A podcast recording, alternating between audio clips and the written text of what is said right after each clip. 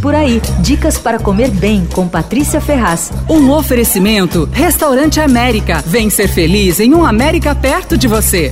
Se você gosta de uva, você tem que provar as uvas Mimo. Elas são produzidas no Vale São Francisco. Tem diferentes variedades. Eu gostei muito de uma chamada de algodão doce. É uma uva verde redonda e grande, sem caroço. Você morde e faz aquele ploque, sabe? É docinha, uma delícia. A embalagem tem umas informações inéditas. Indica o grau de doçura, o grau de crocância, o grau de suculência da uva. Ah, tem também a indicação da safra de cada variedade. Se bem que lá no Vale de São Francisco tem várias safras por ano, mas aparece lá todos os meses. Eu fiquei meio desconfiada, achei que era storytelling e tal, mas das três variedades que eu provei dessa uva de, da seleção Mimo, que é feita pela Agrivale, as características bateram direitinho com a indicação do rótulo. Tem nos supermercados, mas eu já te aviso que não são baratas, viu? Ao contrário. Você ouviu Por Aí.